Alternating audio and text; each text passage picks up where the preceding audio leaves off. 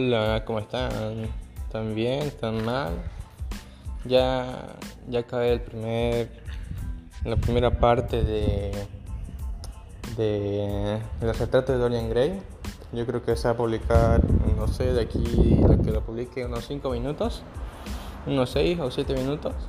Y ya está, esa es la primera parte del libro, son 10 minutos para que lo escuchen, para que atiendan sobre, sobre el libro.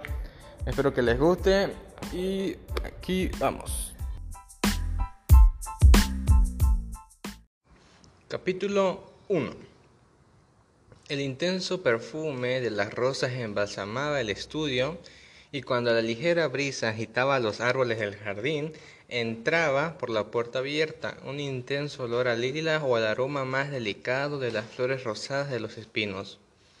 Lord Henry Wotton que había consumido ya según su costumbre innumerables cigarrillos, vislumbraba desde el extremo del sofá donde estaba tumbado, tapizado al estilo de las alfombras persas. El resplandor de las floraciones de un codezo de dulzura y color de miel, cuyas ramas estremecidas apenas parecían capaces de soportar el peso de una belleza tan deslumbrante como la suya y de cuando en cuando las sombras fantásticas de pájaros en vuelo se deslizaban sobre las largas cortinas de seda india colgadas delante de las inmensas ventanas, produciendo algo así como un efecto japonés, lo que le hacía pensar en los pintores de Tokio, de rostros tan pálidos como el jade que por medio de un arte necesariamente inmóvil trataban de transmitir la sensación de velocidad y de movimiento el zumbido obstinado de las abejas, abriéndose camino entre el alto césped sin cegar, o dando vueltas con monótona insistencia en torno a los polvorientos cuernos dorados de las desordenadas madreceras. Ah, parecían hacer más opresiva la quietud, mientras los ruidos confusos de Londres eran como las notas graves de un órgano lejano. En el centro de la pieza, sobre un caballete recto, descansaba el retrato de cuerpo entero de un joven de extraordinaria belleza, y delante, a cierta distancia, estaba sentado el artista en persona, el Basil Hardward, cuya repentina desaparición hace algunos años tanto conmoviera a la sociedad y diera origen a extrañas suposiciones. Al contemplar la figura opuesta y elegante que con tanta habilidad había reflejado gracias a su arte, una sonrisa de satisfacción que quizás hubiera podido prolongarse. Iluminó su rostro, pero el artista se incorporó bruscamente y cerrando los ojos se cubrió los párpados con los dedos, como si se tratara de aprisionar en su cerebro algún extraño sueño del que temiese despertar. Es tu mejor obra, Basil, dijo Lord Henry, con entonación lánguida. Lo mejor que has hecho. No dejes de mandarla el año que viene a la galería de Grosvenor. La academia es demasiado grande y demasiado vulgar. Cada vez que voy allí, o hay tanta gente que no puedo ver los cuadros, lo que es horrible, o hay tantos cuadros que no puedo ver a la gente, lo que todavía es peor. La galería de Grosvenor es el sitio indicado, que todavía ah, es el sitio indicado. No creo que lo mande a ningún sitio, respondió el artista, echando la cabeza hacia atrás de la curiosa manera que siempre hacía reír a sus amigos de Oxford. No, no mandaré el retrato a ningún sitio. Lord Henry alzó las cejas y lo miró con asombro a través de las delgadas volutas de humo que, al salir de su cigarrillo con mezcla de opio, se retorcían adoptando extrañas formas. ¿No lo vas a enviar a ningún sitio? ¿Por qué, mi querido amigo? ¿Qué razón podrías aducir? Porque son unas personas tan extrañas los pintores. Hacen cualquier cosa para ganar una reputación, pero tan pronto como la tienen se diría que les sobra. Es una tontería porque en el mundo solo hay algo peor que ser la persona de la que se habla, y es ser alguien de quien no se habla. Un retrato como ese ah, te colocaría muy por encima de todos los pintores ingleses jóvenes y se despertaría los celos de los viejos, si es que los viejos son aún susceptibles de emociones. Sé que te vas a reír de mí, replicó Hardware, pero no, es, no me es posible exponer ese retrato. He puesto en él demasiado de mí mismo. Lord Henry, estirándose sobre el sofá, dejó escapar una carcajada. Sí, Harry, sabía que te ibas a reír, pero de todos modos no es más que la verdad. ¿Demasiado de ti mismo? A fe mía, Basil, no sabía que fueras tan vanidoso. No advierto la menor semejanza entre ti, con tus facciones bien marcadas y un poco duras, y tu pelo negro con el carbón, y eso joven, ah, y ese joven Adonis que parece estar hecho de marfil y pétalos de rosa.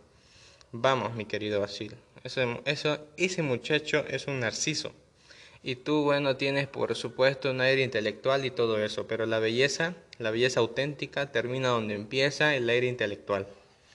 El intelecto es por sí mismo un modo de exageración y destruye la armonía de cualquier rostro. En el momento en que alguien se sienta a pensar, todo él se convierte en nariz o en frente o en algo espantoso. Repara en quienes triunfan en cualquier profesión docta. Son absolutamente imposibles, con la excepción, por supuesto, de la iglesia. Pero sucede que en la iglesia no se piensa. Un obispo sigue diciendo a los 80 años lo que a los 18 le contaron que tenían que decir y, y la consecuencia lógica es que siempre tiene un aspecto delicioso.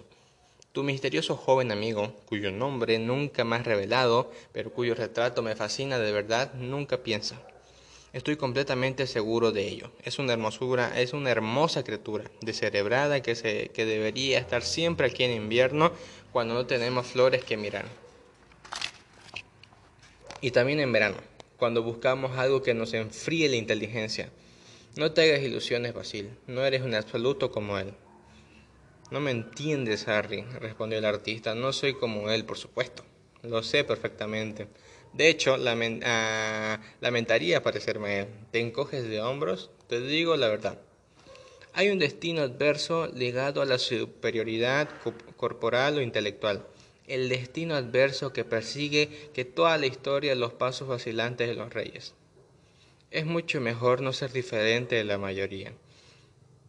Los feos y los estúpidos son quienes mejor lo pasan en el mundo. Se pueden sentar a sus anchas y ver la función con la boca abierta.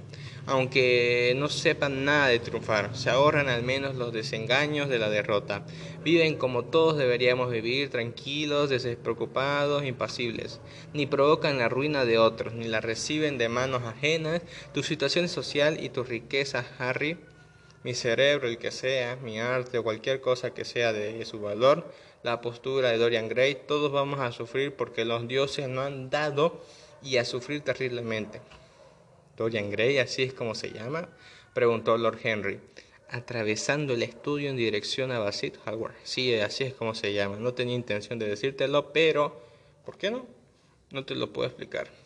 Cuando alguien me gusta muchísimo, nunca le digo su nombre a nadie. Es como entregar una parte de esa persona. Con el tiempo he llegado a amar el secreto. Parece ser el único capaz de hacer misteriosa o maravillosa la vida moderna. Basta esconder la cosa más corriente para hacerla deliciosa. Cuando ahora me marcho de Londres, nunca le digo a mi gente a dónde voy. Si lo hiciera, dejaría de resultarme placentero. Es una costumbre tonta, lo reconozco, pero por alguna razón parece dotar de romanticismo a la vida. Imagino que te resulta terriblemente ridículo, ¿no es cierto? En absoluto, respondió Lord Henry. Nada de eso, mi querido Basil. Pareces olvidar que estoy casado y el único encanto del matrimonio es que exige a ambas partes practicar asiduamente el engaño. Mm, nunca sé dónde está mi esposa y mi esposa nunca sabe lo que yo hago. Cuando coincidimos, cosa que sucede a veces porque salimos juntos a cenar o vamos a casa del duque, ah, del duque nos contamos como ah, nos contamos con tremenda seriedad las historias más absurdas sobre nuestras respectivas actividades. Mi mujer lo hace bien, mucho mejor que yo, de hecho, nunca se equivoca en cuestión de fechas y, lo, y yo lo hago siempre, pero cuando me descubre no se enfada. A veces me gustaría que lo hiciera, pero se limita a reírse de mí. No me gusta nada cómo habla de tu vida de casado. Harry, dijo Basil Howard, dirigiéndose hacia la puerta que llevaba al jardín. Creo que eres en realidad un marido excelente, pero te avergüenzas de tus virtudes. Eres una persona extraordinaria, nunca das lecciones de moralidad y nunca haces nada malo. Tu cinismo no es más que una afectación. La naturalidad también es afectación y lo más irritante que conozco, exclamó Ron Henry, echándose a reír, los dos jóvenes salieron juntos al jardín, acomodándose en un amplio banco de bambú colocado a la sombra de un laurel. La luz del sol resbalaba sobre las hojas encerradas. Sobre la hierba temblaban margaritas blancas. Después de un silencio, Lord Henry sacude su reloj de bolsillo. Mucho me temo que he de marcharme, Basil, murmuró. Pero antes de irme, insisto en que me respondas a la pregunta que te he hecho hace un rato. ¿Cuál era? dijo el pintor, sin levantar los ojos del suelo. Lo sabes perfectamente. No lo sé, Harry. Bueno, pues te lo diré. ¿Quién? Digo, quiero que me expliques por qué no vas a exponer el retrato de Dorian Gray. Quiero la verdadera razón. Te lo he dado. No, no lo has hecho. Me has dicho que hay demasiado de ti mismo en ese retrato. Y eso es una chiquillada.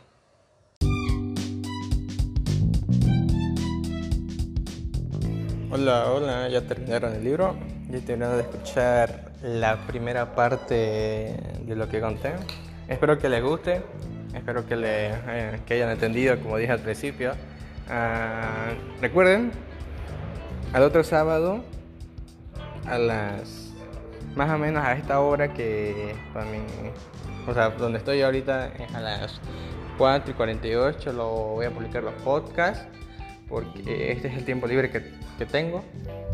Ya. Y eso nomás quería decirles. A la otra semana va a tener otra parte y así. Espero que les guste. Chao.